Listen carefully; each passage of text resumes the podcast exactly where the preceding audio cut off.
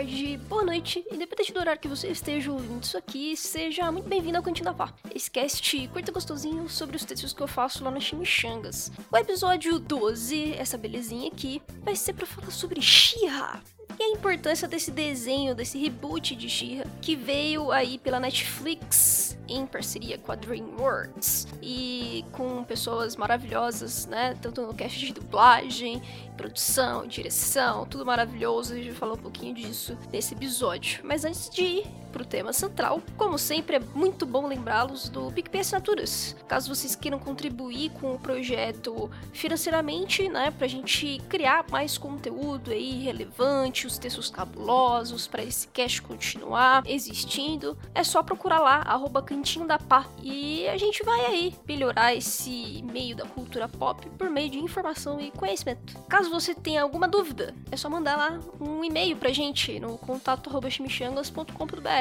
ou me mandar uma DM lá no Twitter. É só me procurar lá como Curitipá, com H no final. E como sempre, eu vou falar para vocês os nomes dos assinantes dos planos, né? Agora vai ser um pouquinho maior porque alguém já chegou no Mimos 3.0. É o plano mais caro, o plano mais completo. Então, é, eu vou falar o nome dos assinantes dos Mimos 1.0, Mimos 2.0 e Mimos 3.0. Sendo eles Felipe da Paz, Iago Badaró, Hilton Alberto Júnior, Micael Bueno, que caso você esteja ouvindo isso aqui, você precisa entrar lá no Discord, eu te mandei as coisas por e-mail, mas também se você quiser conversar comigo, só mandar uma DM no Twitter, que aí a gente resolve isso. Todo mundo já tá comentando de você, que todos nós queremos ser amiguinhos, a gente conversa bastante por lá, então não perca isso aí também. Mauro Weber, Bruna Komatsu, Larissa Kaori e Lucas Costa. Agradeço imensamente a ajuda de vocês e graças a isso a gente bateu a segunda meta. Alguns materiais, eu já tenho pesquisado algumas coisas sobre pirataria, né? Porque essa meta a gente vai falar sobre pirataria no meio otaku. Então a gente vai vou trazer para vocês o contexto de como isso começou, por que que a gente acaba ainda lendo muito mangá por escalation, por que que a gente ainda baixa anime de forma pirata e enfim, tudo que remete a essa realidade também inserindo as empresas oficiais, né? Que aí no caso a gente tem as distribuidoras, né, oficiais de, de anime e também uh, as editoras de mangá, né? Então a gente vai falar sobre tudo. Eu vou colocar lá os, os dois assuntos, né? Tanto pelo, pelo ponto de vista do fã quanto pelo ponto de vista das empresas é, oficiais, né? Vai ser um tema bem massa. tô bem, bem, bem ansiosa para fazer esse, esse conteúdo para vocês. Mas sem mais delongas, vamos ao tema central que eu vou surtar nesse episódio aqui.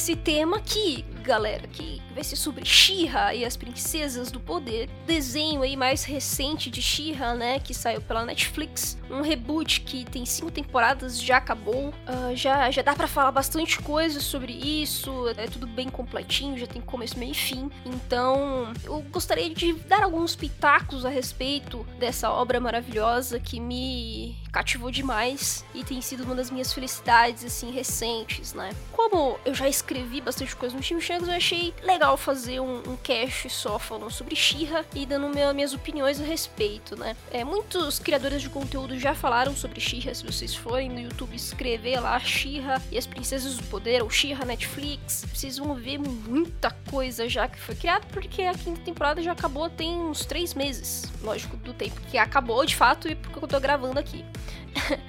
Apesar de fazer um tempinho, ainda é bastante recente, muita discussão precisa ser colocada aqui em pauta também, né? Muita coisa da comunidade é, foi conquistada também, enfim, tem bastante coisa legal para falar para vocês. É, mas caso vocês não tenham visto, né? Caso você que esteja ouvindo isso aqui não tenha visto Shira e você não quer spoiler, então tome um pouquinho de cuidado, porque de início eu não vou falar tanto, mas eventualmente eu vou falar um pouco de spoilers. Então, se você ainda está vendo, termine ver e depois vem ouvir esse cast aqui. Agora, se você não se incomoda com spoiler, eu fico à vontade e vamos ouvir isso aqui, né? Mas fica a recomendação para ver porque o desenho é muito bom. E vamos lá, eu acho que de primeira, gente, a She ela veio num momento muito especial, sabe? Tudo bem que o pessoal cisma muito, né, com essas coisas de reboot. Então, óbvio que quando saiu o trailer lá da primeira temporada, teve bastante crítica em relação a ah, o traço tá muito diferente do antigo e não sei o que. Isso já foi discutido até que bastante pela internet. Eu não quero ficar muito me focando nessas coisas, mas basicamente, gente, um, as crianças da década de 80, 90 eram muito diferentes, né, é, das crianças de hoje. Então, assim, não dá para fazer desenho da forma que era feito antigamente. Não são desenhos para agradar é, a gente que já tá adulto, mais de 30 anos e assim por diante.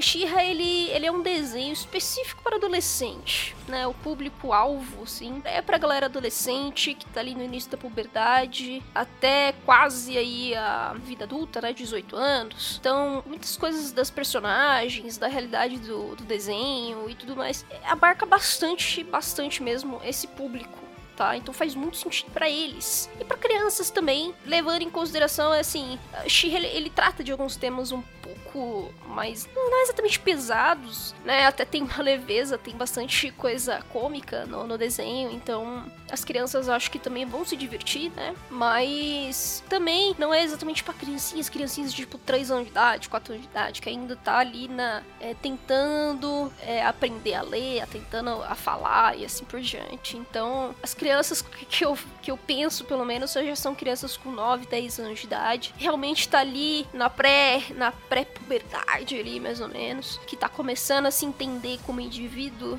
e, e, tudo mais, né? Então, eu acho que não tem muito mais o que eu posso falar além disso, porque muitas das reclamações que aconteceram na época, né, que Shira teve o trailer e foi anunciado, né, que teria um reboot, era a galera mais velha que tava falando mal, né? E acho que ela não, não é, não é o público-alvo. E mesmo assim, teve muita gente, assim, da minha idade também, de 25 anos pra frente, que assistiu, gostou muito e fez, né, as, as criações de conteúdo, como eu falei, aqui para vocês. Se vocês procurarem no YouTube, tem bastante coisa. E gente mais velha falando a respeito. Então, agradou também gente mais velha. Eu acho que não é muito legal a gente ficar generalizando porque alguns criticaram, então quer dizer que todos os mais velhos criticaram. Então a gente tem que ter um pouquinho de bom senso também para separar um pouco. A maioria dos que reclamaram foram homens, né? Também, nerds, que enfim, a gente já conhece um pouco também aí da, do mundo do YouTube. Mas basicamente também não era exatamente para eles, né? É, o Shira, tanto até mesmo o antigo, ele foi não exatamente pensado para mulheres, né? Mas só que também é, tentando atender ali uma, um público um pouco diferente do He-Man. Mas agora, de fato, esse reboot, ele é muito para as adolescentes meninas mesmo, mulheres que estão é, chegando, né, perto da vida adulta. Então, assim, é um desenho que, que realmente eu acho que não tem o foco como público masculino adulto, né? Que acho que alguns acabam pegando esse sentimento de nostalgia lá dos anos 80 e tudo mais mais, mas, cara, muita coisa mudou. O público mudou, o mundo mudou, né? A gente tem tecnologia que na década de 80 a gente não tinha. Então, assim, é até melhor que mude. Tem mesmo que atender ao público novo, público que tá opinando agora, que gosta mais, né, das coisas que são feitas agora.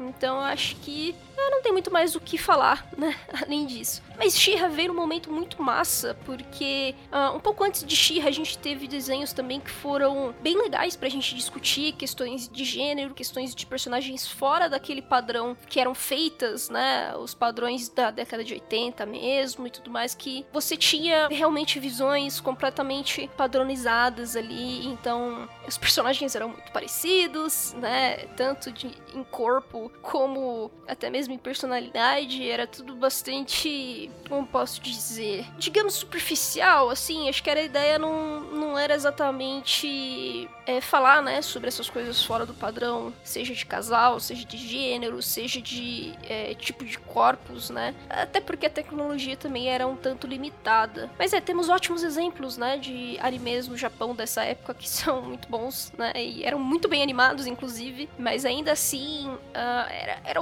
é outra, é outro mercado, né, gente? Também acho que não é muito justo a gente ficar comparando. E o budget de fazer uma Shira na década de 80 era completamente diferente de fazer uma Akira, né? Mas enfim. E Akira é de 90, se eu não me engano, década de 90. Mas vamos pro que interessa, que é a gente falar dos desenhos um pouco anteriores ao reboot de She-Ra, que, que veio, né, o Legends of Korra, que foi a continuação, né, de Avatar, da, a lenda do, do Aang. A gente também teve Steven Universe, Hora da Aventura, com também essa noção de você colocar personagens diversificados, né, personalidades diferentes. Você tinha carismas de, de realmente se conseguia analisar essas nuances entre os personagens, mesmo que a ideia fosse cômica de início, né? Ah, eu quero fazer uma história meio aleatória aqui, não sense e tal. Mas ainda assim mostrando, né, essas diferenças e que que beleza, né? as pessoas são realmente diferentes. Bom que Shira veio no momento em que a gente tem essa indústria um pouco mais aberta a falar sobre essas questões. Muito parabéns, eu acho,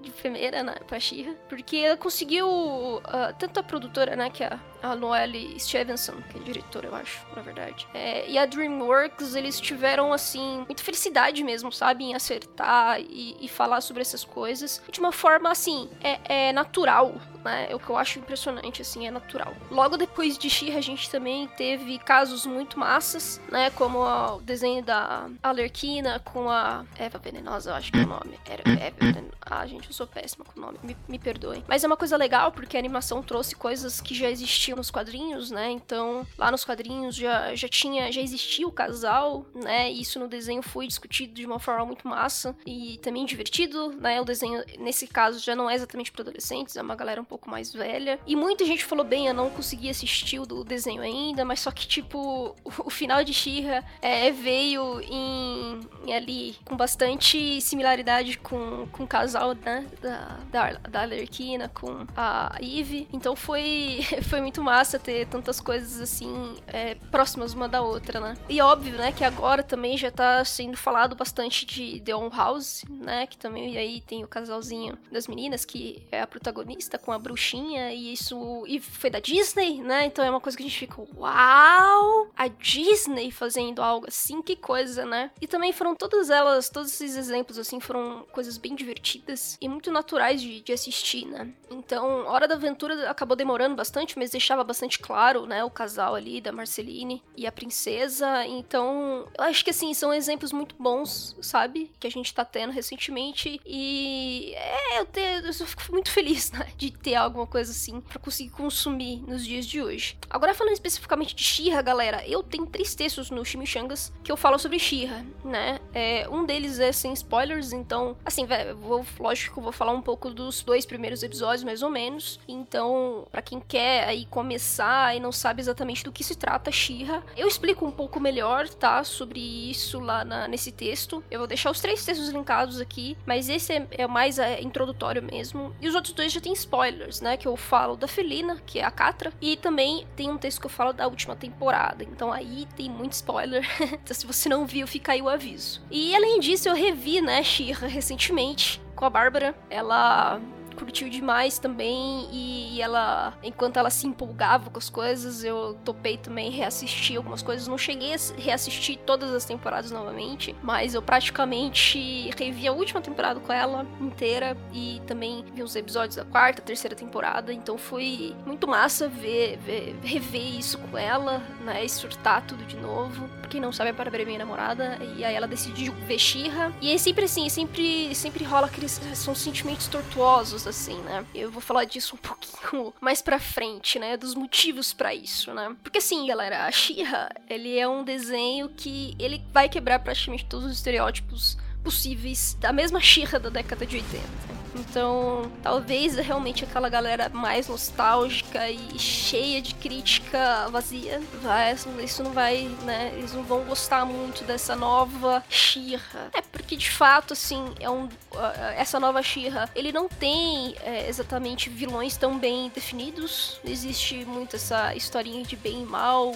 é, da forma mais padrão possível que a gente tinha antigamente. Então, aqui, né, nesse, nesse reboot é muito mais difícil de você julgar um personagem, de desgostar do personagem, né? Então, se você tem ali um ou outro, óbvio que você vai, puta merda, cacete, que desgraça de personagem, né? De, de ruindade mesmo. Aí a gente tem a Shadow Weaver, que em português é sombria, e o próprio Hordak, né? É, só que aí o Hordak, a gente aí tem é o Hordak mais fodão, né? Não é o Hordak que ficou ali em Etéria. Então, que aí ele é apresentado na última temporada, esse Horlock mais fodão. Então, assim, esses realmente, assim, você vê que a pessoa já tá consumida mesmo por ganância, por poder, por soberania.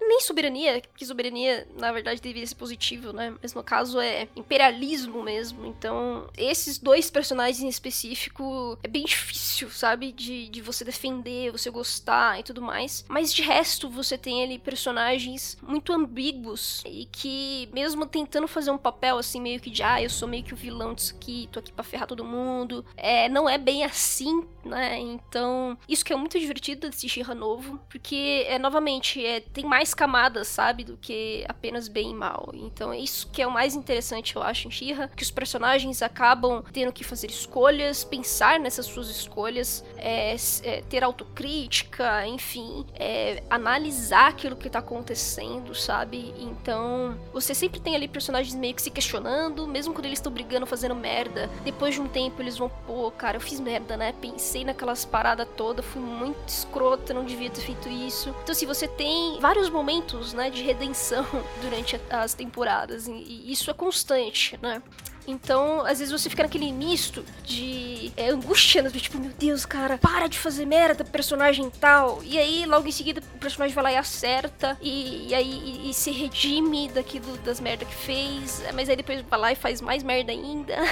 então a gente sempre fica nessa ida e volta, sabe? Então são sempre muitos sentimentos é, que você tem que lidar quando você tá assistindo Shira. E eu acho que esse é o mais divertido de toda a jornada das cinco temporadas, né? Em partes, eu entendo, né? Todas essas questões positivas, mas às vezes a galera também foca bastante na negatividade, né? Digamos assim. Que se a gente fala de Shira, a gente tá falando do reboot de Shira, a gente vai ter que comentar aqui a galera que tá falando mal do desenho. E que usam termos bem pejorativos, né? Do tipo, ah, é lacração, é um desenho de lacração e coisas similares, sem realmente assimilar aquilo, né? É, que o desenho tá passando. Então, eu, eu prefiro não focar nesse tipo de coisa, sabe? Porque normalmente são comentários de pessoas que não viram o desenho, ouviram, sei lá, alguns primeiros episódios e já julgou todo o resto é, por poucos minutos, né? Então, gente, como é desenho, a gente tá falando de episódios de 20 minutos. Então, Ishira tem só três episódios, né? Na real, se eu não me engano, é a terceira e a quarta, ou é a segunda e a terceira, que eles têm até menos episódios, porque foi dividido uma temporada em duas. Então, sim, é um desenho que é rápido até de se ver. Então, uh, é, é, diferente quando a gente pega e fala: Ah, cara, você assistiu, sei lá, só 60 episódios, sabe? De One Piece, você tem que assistir tudo e tal. Que aí, que aí eu acho que já é meio besteira, sabe? Eu sempre falo, cara, One Piece quer jogar One Piece, assim, ter uma base. Sei lá, você tem que ler o East Blue né? O Wish Blue são 11 volumes. Então, como o One Piece é muito grande, cara, você fala, olha, você tem que ter ali um, uma ideia, né? Mais ou menos do que se trata, cara. E pra você ter essa ideia, você vai ter que ler pelo menos uns 11 volumes mesmo. Porque senão você não vai entender, de fato, o que a história quer te entregar. Então vai ficar realmente faltando ali alguma informação. Agora, diferente, né, de, de, de One Piece, She é tudo muito curto. Então, é, cara, é, sei lá, 30 episódios você terminou a, a série, sabe? É uma coisa que é muito rápida. Então, acho que se você quer analisar She-Ra, real, eu acho melhor assistir tudo porque é tudo bem cronometrado, sabe? As coisas têm que acontecer na hora certa, não dá pra enrolar muito e não tem nem orçamento para isso, né? A DreamWorks fez real, realmente ali um projeto que é para ser compacto, mas completo, né? E é isso que Shira é. Então acho meio difícil você julgar Shira assistindo o um ou dois episódios, sabe? É um é, é diferente de One Piece, que às vezes você assiste ali só o Ishiblu, então você já tem uma noção, tipo, cara, eu não curto isso e não dá mais. É, e Shira é diferente, saca? Porque as temporadas vão passando e elas começam a realmente se ligar uma na outra. E aí você começa a entender quão grande é aquilo ali. Então, se você não vê tudo, vai, vai faltar as coisas e você não vai entender a parada e vai jogar errado o negócio, sabe? Eu acho que a galera que normalmente fica falando muito mal é porque não acompanhou toda essa jornada, né? E acaba colocando lacração porque, ai, tem, tem personagens LGBTs, então é automaticamente a lacração. Sendo que uh, essas questões, né, tanto de identidade de gênero quanto de orientação sexual, são secundárias, né? A história principal na verdade, não é. Não, não se tem muito romance, não se tem é, muitas essas coisas de, dessa busca, né, incessante do tipo, quem sou eu, a minha identidade de gênero, ou essas coisas do tipo. Então, a história central é outra, né? E, e, ela é muito legal. E essas questões, assim, são secundárias, mas que fazem parte dos personagens, e é por isso que é tão natural. Então, eu não entendo, de fato, as pessoas que ficam falando mal, porque é bem, eu acho que é bem simples de entender. Inclusive, eu vou até deixar um vídeo pra quem aí tá querendo é, entender um pouco mais do que eu tô falando aqui, quando eu falar, ah, olha, essas questões de orientação sexual e gênero, elas são coisas secundárias. Porque esse vídeo, ele é bem legal, que ele, ele mostra um pouco de como é o, o relacionamento entre entre a Dora e a Catra, né? A Felina. Eu vou falar Felina, galera, porque eu, eu assisti em português, tá? Com dublagem, pai, eu achei sensacional. Então eu chamo de Felina. É, agora, você vê ali que o relacionamento entre elas, né? Que elas cresceram juntas, e elas cresceram na Horda, e a Horda, ela sempre foi meio assim, é, ditatorial, sempre teve repressão dentro daquele ambiente. A Shadow Weaver, né? A Sombria, que educou tanto a Dora quanto a Catra, e ela é, foi corrompida, então assim, ela foi corrompida realmente por magia das trevas. E, e, isso acarretou, mudou completamente ela. Ela já era gananciosa por magia, por poder. Esse outro nível de magia acabou corrompendo demais o coração dela. E, cara, ela é uma pessoa amarga, uma pessoa que tá sempre em busca de poder mesmo, de, de ter controle das coisas. Então, assim, ela não foi uma mãe, né, de criação que ensinou tanto a Dora quanto a, a Felina é, a ter sentimentos assim, a conseguir diferenciar as coisas, a ter empatia, a saber como é conviver com carinho, mas não existiu isso, sabe? E isso é muito claro quando você vê esse vídeo que eu vou deixar linkado aí para vocês, porque o relacionamento entre a Catra e a Dora, ela é um relacionamento bem turbulento, sabe? Porque as duas elas não aprenderam essas questões de de sentimento, sabe? De é, confiança, carinho, afeto. Então, assim, quando elas tentavam é, mostrar um pouco dessas questões que, ah, eu, você importa para mim, ou alguma coisa do tipo, mesmo ainda no campo de simplesmente amizade, né? Um relacionamento social, é, sempre foi essa turbulência, né? Porque a Felina, ela sempre foi meio destrutiva. É, ela, o gênio dela é meio isso, e isso tem também a ver com o gato, né? Que ela faz referência de fato a um gato. Então, assim, em partes ela queria ser carinhosa, em partes ela queria mostrar os próprios sentimentos, mas sempre foi bem complicado, né, para ela fazer isso. Então ela acabava é, sentindo raiva, ela acabava partindo pra violência. Isso sempre. E, e ela meio que aprendeu a se proteger dessa forma, né? Então, assim, e a Sombria não ensinou porra nenhuma pras duas a respeito dessas coisas. A questão caótica da Frida é porque ela não se entende bem e, e ela não sabe aceitar os próprios sentimentos e falar sobre eles para as outras pessoas, sabe? É, ela é tudo, é tudo muito. fica ali interno para ela, sabe? Ela vai se explodindo, vai explodindo, sendo mal educada, é, sendo escrota mesmo. E a Dora é uma das únicas que suporta um pouco isso porque entende que é uma forma de proteção, né? E, e no vídeo isso fica muito claro, né? São 16 minutos de vídeo e fala um pouco do relacionamento entre elas. E assim, até elas perceberem que elas realmente se gostam, se amam e que podem falar sobre esses sentimentos, cara, já acabou, entendeu? É, isso, isso acontece de fato no último episódio. Então, antes de tudo, antes desse beijo final, antes de, dessa, desse casal cânone, você tem muitas outras coisas a serem resolvidas, né? Então, a Dora, ela precisa resolver é, quem ela é, né? Por que, que ela é a Shira, por que, que ela foi escolhida, se ela é a Shira ou se ela é a Dora.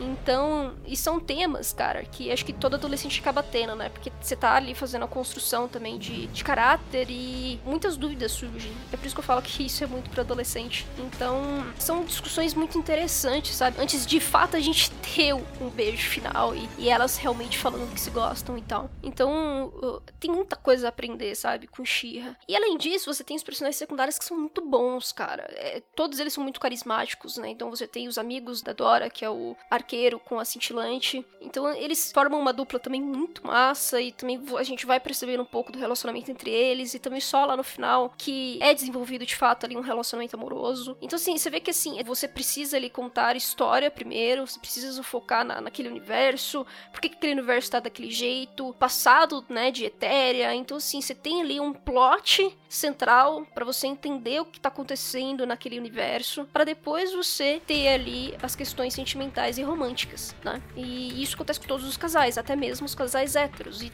você tem casais héteros, tá, gente? Ah, não é porque o casal principal é lésbico que não existe o, o casal hétero, tá? Então você tem casais héteros. E, e eles também são muito lindos. Eu, eu adoro o arqueiro com a cintilante. Adoro ah, também ah, as histórias, né? Que a gente não teve tanto isso é, de fato, né? Mas a gente teve alguns flashbacks, alguns pitacos, assim, né?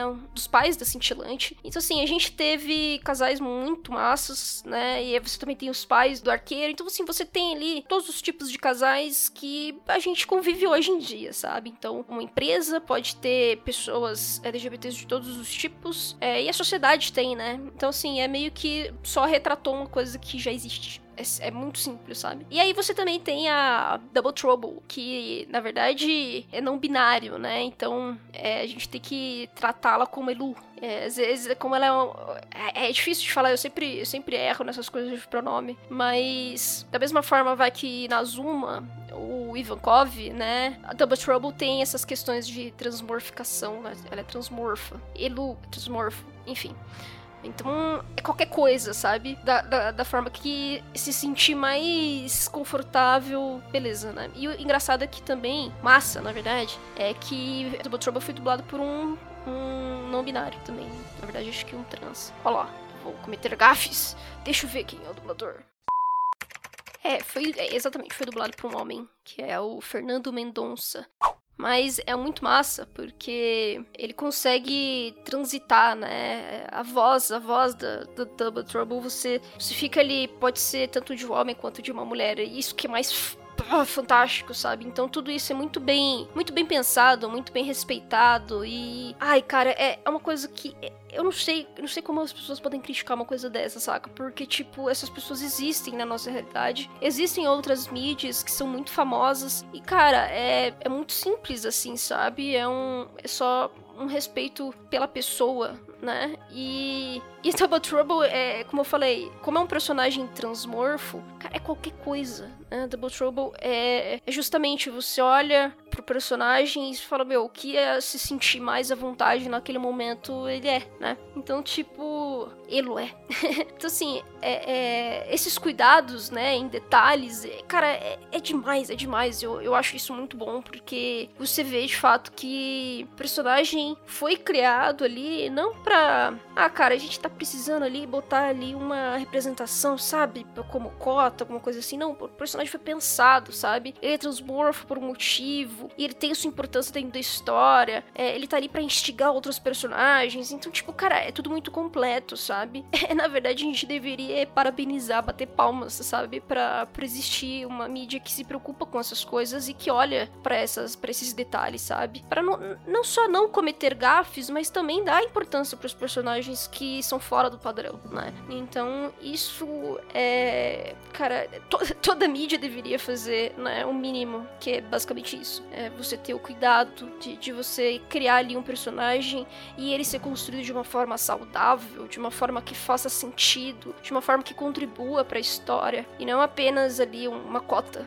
né, realmente. Então, assim, é, toda essa repercussão com o final, né? Você, você tem ali pessoas criticando, e é o que eu falei, normalmente as pessoas que acabam criticando é que não entendem muito bem a comunidade LGBT, que não está presente na comunidade LGBT, não é exatamente um aliado. Então você tem realmente muito mais dificuldade de você entender essas, esses personagens existem, por que, que existe essa representação, por que, que isso é importante, ou alguma coisa do tipo. E tentar é, entender pelo olhar do outro é sempre difícil. Basicamente, as pessoas que. É, ali não, não fazem exatamente parte dessa comunidade LGBT, antes de mais nada é preciso dar o passo para trás né? É, antes de simplesmente só julgar e criticar e ouvir as pessoas, né? O que essas pessoas têm a dizer. Porque a comunidade em si é até lindo, maravilhoso, eu acho isso incrível. É que a comunidade se engajou muito, sabe, em Shira. O início, Shira, ele foi ok, né? A comunidade era ok. Eu comecei a assistir Shira desde que a primeira temporada foi lançada, então eu acompanhei assim que foi saindo. Quando chegou na, na quarta e última temporada, cara, o engaja... A quarta não, a quinta e última temporada, a comunidade se engajou tanto, tanto. Você tinha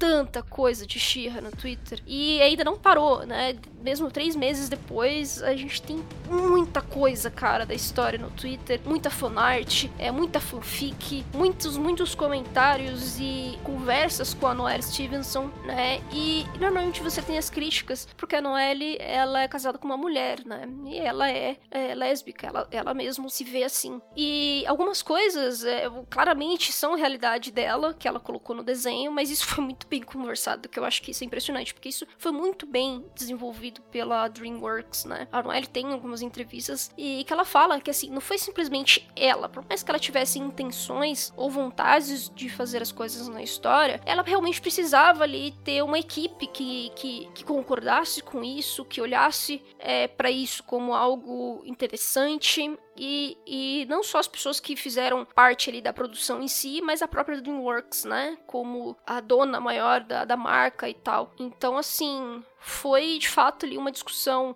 em grupo, né, de profissionais para ter o rumo que a história tomou, né? Então foi, é, não foi simplesmente de tipo, ah, cara, ela, ela fez isso aí porque ela tirou do cu porque ela é lésbica e acabou, né? Não foi assim que aconteceu, tá?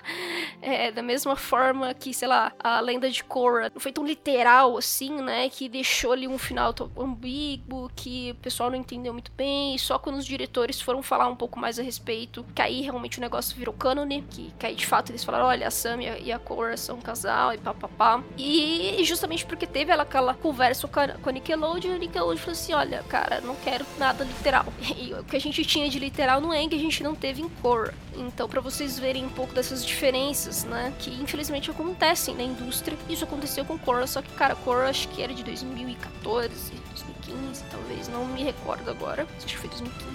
E agora a gente tem uma Shira em 2020, né? Você vê que em cinco anos as coisas. Eu falei assim, ah, meu, então tá, por que, que eu não posso fazer uma coisa canon que nem teve lá com o Eng, sabe? Teve um beijo final. Ficou claro que a Katara e o Eng eram um casal, que eles iam ficar juntos e tudo mais. E de fato, em cor, a gente vê que eles ficaram juntos, foram casados, maravilhosos, tiveram filhos e assim por diante. E por que, que eu não posso deixar isso pra um casal que não é o padrão, né? E aí pode, pode ser qualquer casal, galera, tá? Pode ser qualquer casal. E eu, eu fico feliz por, por Gira, porque eu também sou lésbica e também namoro uma, uma garota. Então é, a gente fica um pouco mais feliz por causa disso, mas poderia ser qualquer outro tipo de casal. Então, assim, eu fico muito feliz porque é, é isso, saca? A comunidade, ela foi assistindo desde o início e as coisas foram aumentando, assim, sabe? O buzz começou a ficar muito incrível. E quando você acaba fazendo um pouco dessa parte dessa comunidade mundial, né? Porque no Twitter o legal é isso também, que tem gente do mundo inteiro ali que ajuda numa hashtag, que tá ali conversando com a Noelle, né? A Noelle é muito presente no Twitter também, isso ajuda. Então, assim, teve. Eu, eu fiquei assim até emocionada, sabe? Quando é, Shira acabou de fato e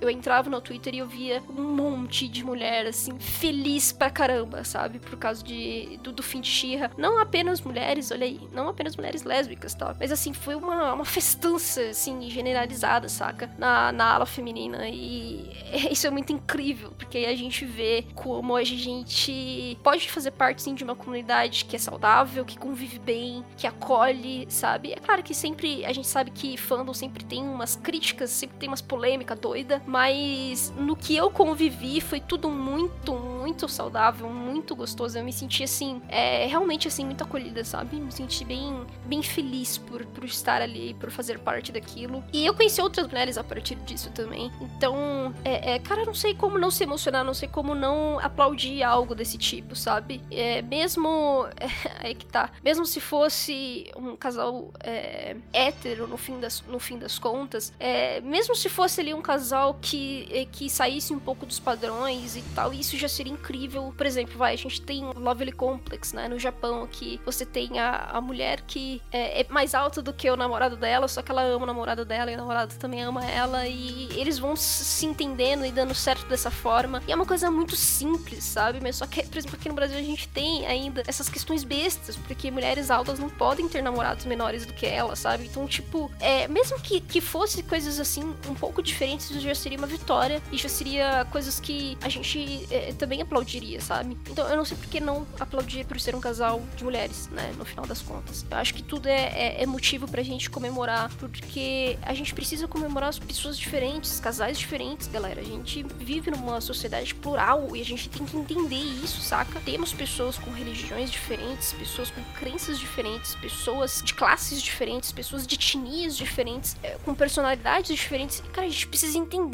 cara, que é plural. Não adianta ficar cagando regra, não adianta ficar querendo padronizar uma coisa que não tem como ser padronizada, sabe? Então, me sentir assim na, na comunidade de Shira foi uf, aquele alívio do tipo, ah, tá, tá tudo bem eu existir, saca? Tá tudo bem eu é, comemorar uma coisa dessa, me sentir feliz por isso, porque não tem nada de errado em me sentir feliz por isso. Basicamente, é por isso que eu fiz esse cast dessa vez, porque assim, eu falei bastante da Felina, eu adoro a Felina, falei um pouco do relacionamento dela com a Dora, um pouco dos outros personagens, mas vocês lendo os textos, né, que eu fiz, vocês vão também entender um pouco de como essa história é completa, saca? Cara, Shira é uma história muito completa, muito encaixadinha. É, cara, é te, dá para perceber o cuidado, sabe, que foi feito. E não à toa você agora tem uma comunidade que mesmo depois de três meses fica subindo hashtag no Twitter com milhares de, de, de pessoas ali. É, é, não, não, é uma coisa, é uma parada assim. Ah, vamos fazer uma campanha com bot e tal. Não, você vê, você vê, cara,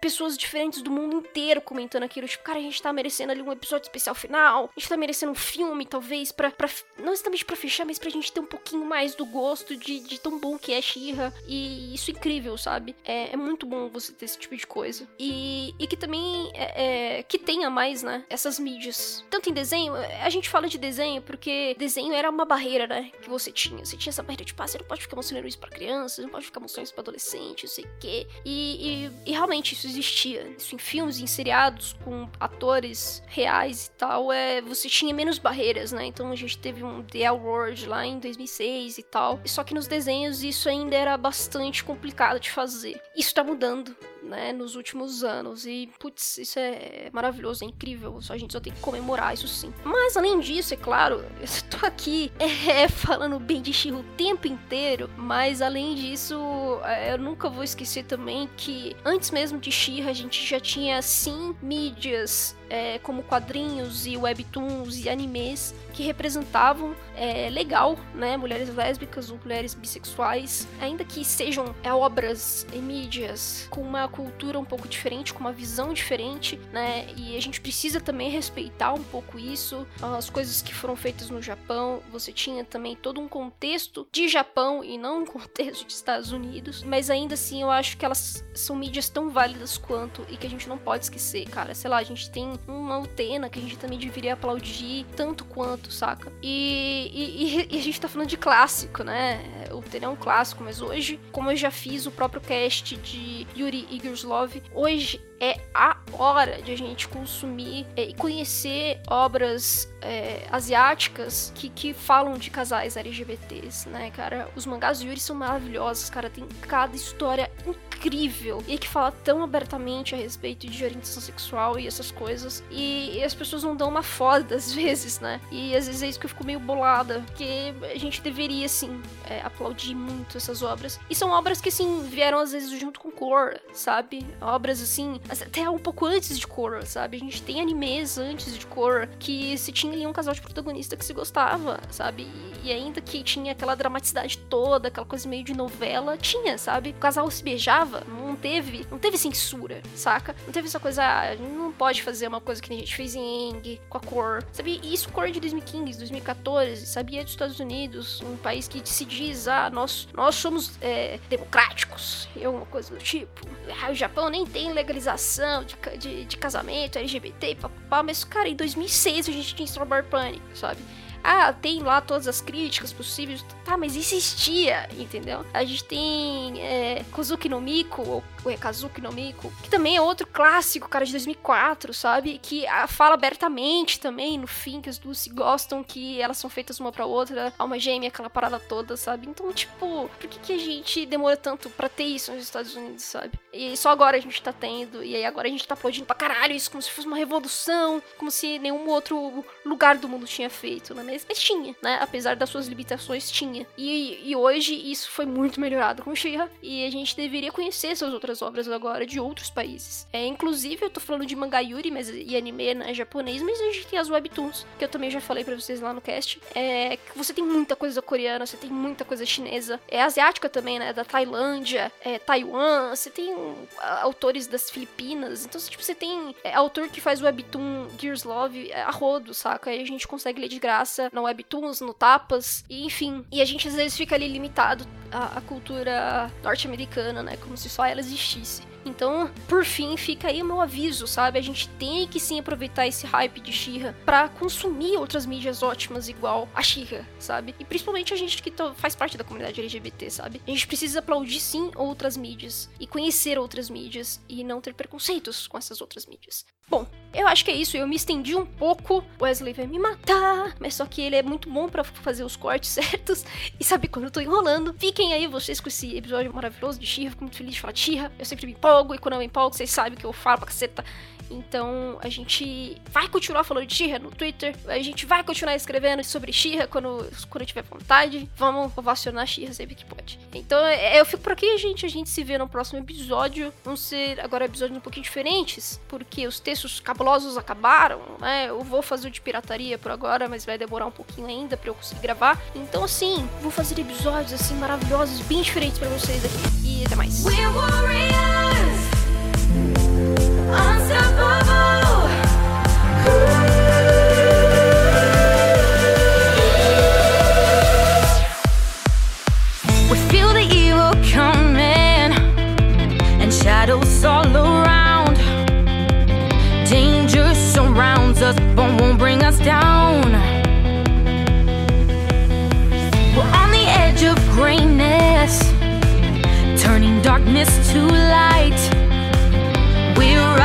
beside you, ready to fight. We must be strong,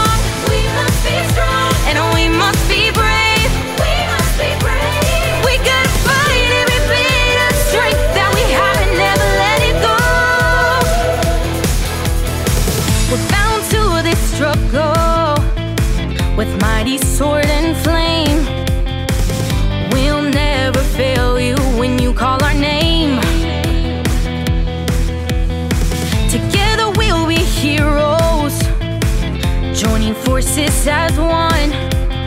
Strong as the steel we carry, we rise like the sun. We must be strong, we must be strong, and we must be brave.